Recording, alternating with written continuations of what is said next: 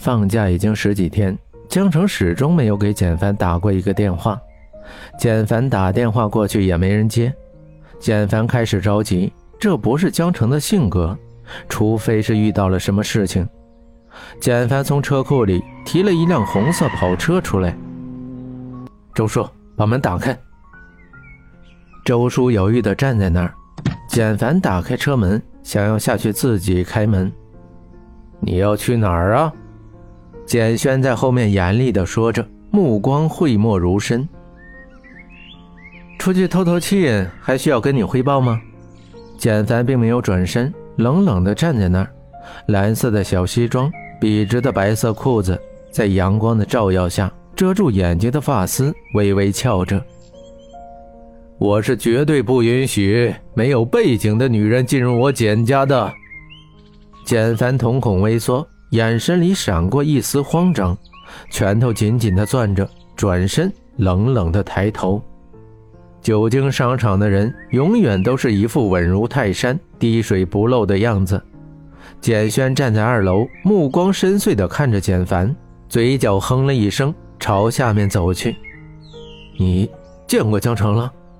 简凡冷冷地说，眼神警惕地盯着简轩：“你要娶的只能是雅欣，我绝不允许其他蝼蚁挡住你的前程。”自己的父亲惯用的手段，简凡是知道的，怪不得江城问自己有没有骗过他，原来他早就知道我是简轩的儿子了。我一定要解释，不然他会胡思乱想的。你对他做了什么？我给了他二十万，二十万帮你看清了一个人的心，这样的人值得你爱吗？江城是不会拿你钱的，一定是你逼他离开的，我要和他说清楚。你敢踏出这个家门半步，就永远不要再回来。简凡嘴角扯出一个冷笑，讥讽地说：“ 哼，你这辈子就守着你无尽的财富，孤独终老吧。”少爷，如果踏出家门半步，你们几个就不用工作了。五六个简家的保镖如同木桩一样拦在简凡的去路上，简凡寡不敌众，被押回了房间。室内的窗帘遮住光线，不知道现在是什么时间。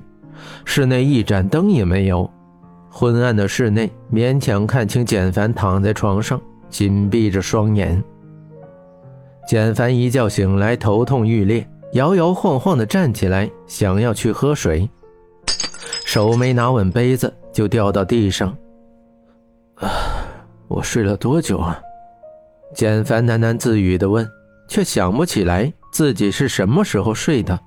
他猛地转身去看桌上的杯子，是那杯牛奶。简轩让人在杯子里加了安眠药，一丝不好的预感。他艰难地走出去，拉开窗帘，却发现窗户被钉死了。他跑去开门，门外被反锁着。他努力地回想着回到家里的一切。放我出去！放我出去！简凡用力地拍着门，不停地用脚踹门，外面却没有一个人回答。不知道过了多久，他痛苦地顺着墙壁滑下。整个身子埋在胸口处，如同一头受伤的狼一般。简凡，你吃点饭吧。蒋雅欣端着一碗粥进来，她进来之后，门就被关上了。简凡甚至可以听见落锁的声音。我爸爸去外地谈生意了，我听伯父说你生病了，就来看看你，怎么样？有没有好一点？蒋雅欣把饭菜放在桌上。走过去，轻轻握着简凡冰凉的手，简凡如同听不见一般，呆呆地坐在那儿，目光看着远处。去国外的机票已经订好了，三天之后我们就去美国。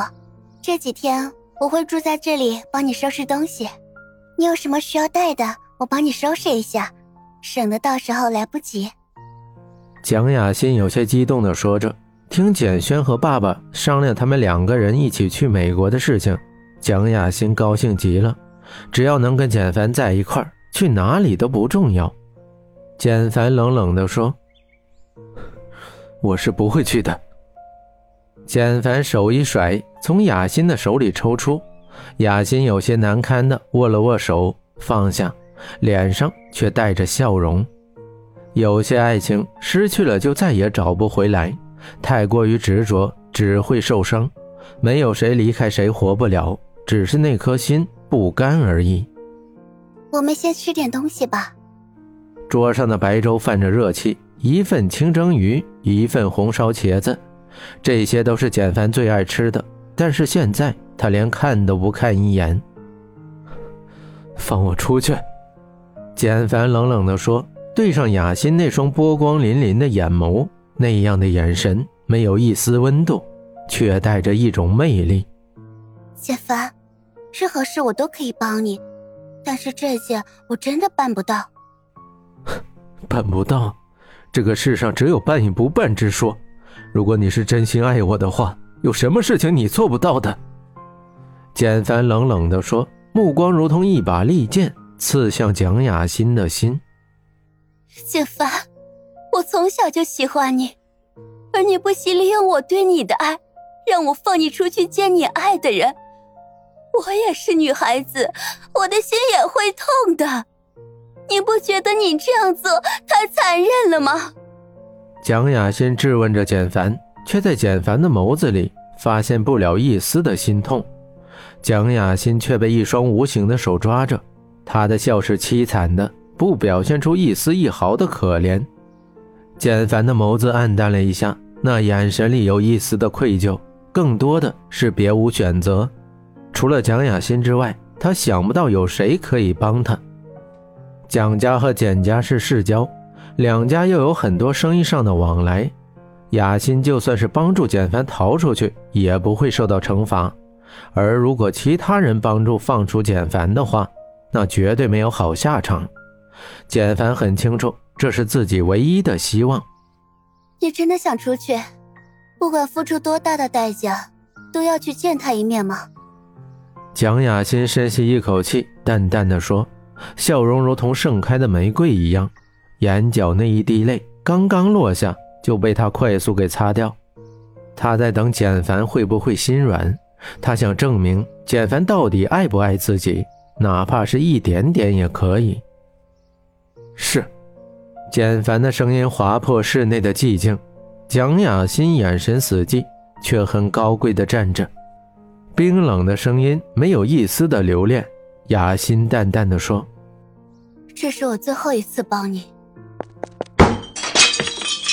蒋雅欣的声音带着痛苦，颤抖着，豆大的汗珠从额头渗出，大颗大颗的落下。由于失血过多而倒在地上，连带着撞到桌角那些饭菜的地上。杂乱的声音让简凡惊慌失措的回了头。